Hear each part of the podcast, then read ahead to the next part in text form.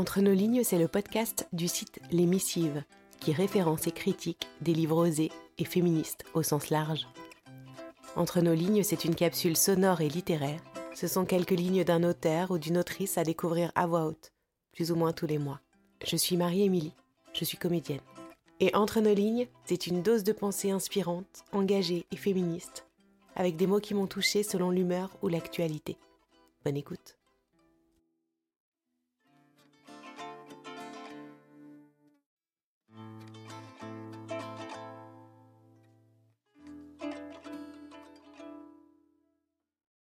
La menstruation reste encore aujourd'hui le tabou numéro un classé au top 10 des trucs dont on évoque l'existence à voix basse avec des mines conspiratrices, en se repassant le tampon comme s'il s'agissait d'un codex destiné à révéler que Jésus était une femme, ou de la formule secrète de ce soda qui rend les gens obèses de par le monde.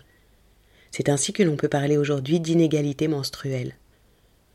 Parce qu'elles ont leurs règles, parce que les règles font l'objet d'un tabou, les femmes subissent une forme d'oppression qu'aucun homme ne connaîtra jamais.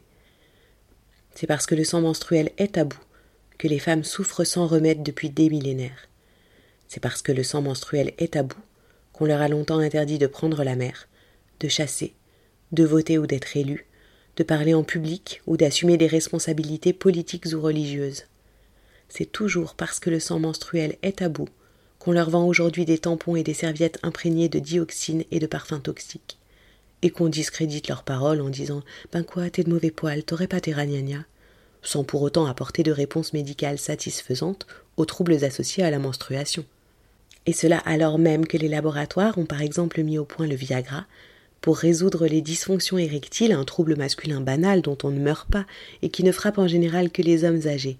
Les désordres liés à la menstruation ne sont pas mortels non plus, mais on n'a toujours pas trouvé le moyen de les soigner correctement et l'on observe par exemple un retard de 9 ans dans le diagnostic de l'endométriose, une maladie associée aux règles qui touche 15 à 20% de femmes dans le monde.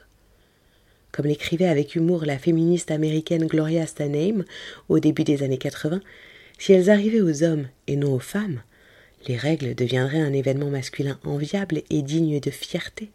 Les hommes se vanteraient de la durée et du flot, les garçons marqueraient l'arrivée de leurs règles, ce symbole tant attendu de virilité, avec des célébrations religieuses et des fêtes strictement masculines.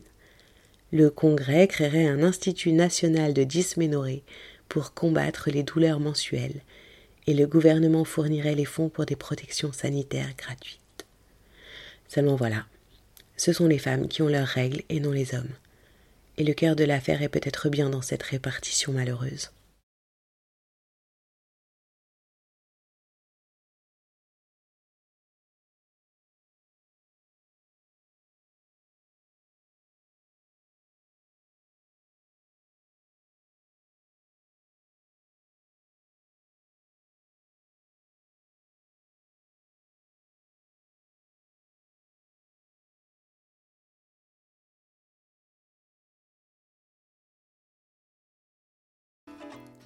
Merci d'avoir tendu vos oreilles.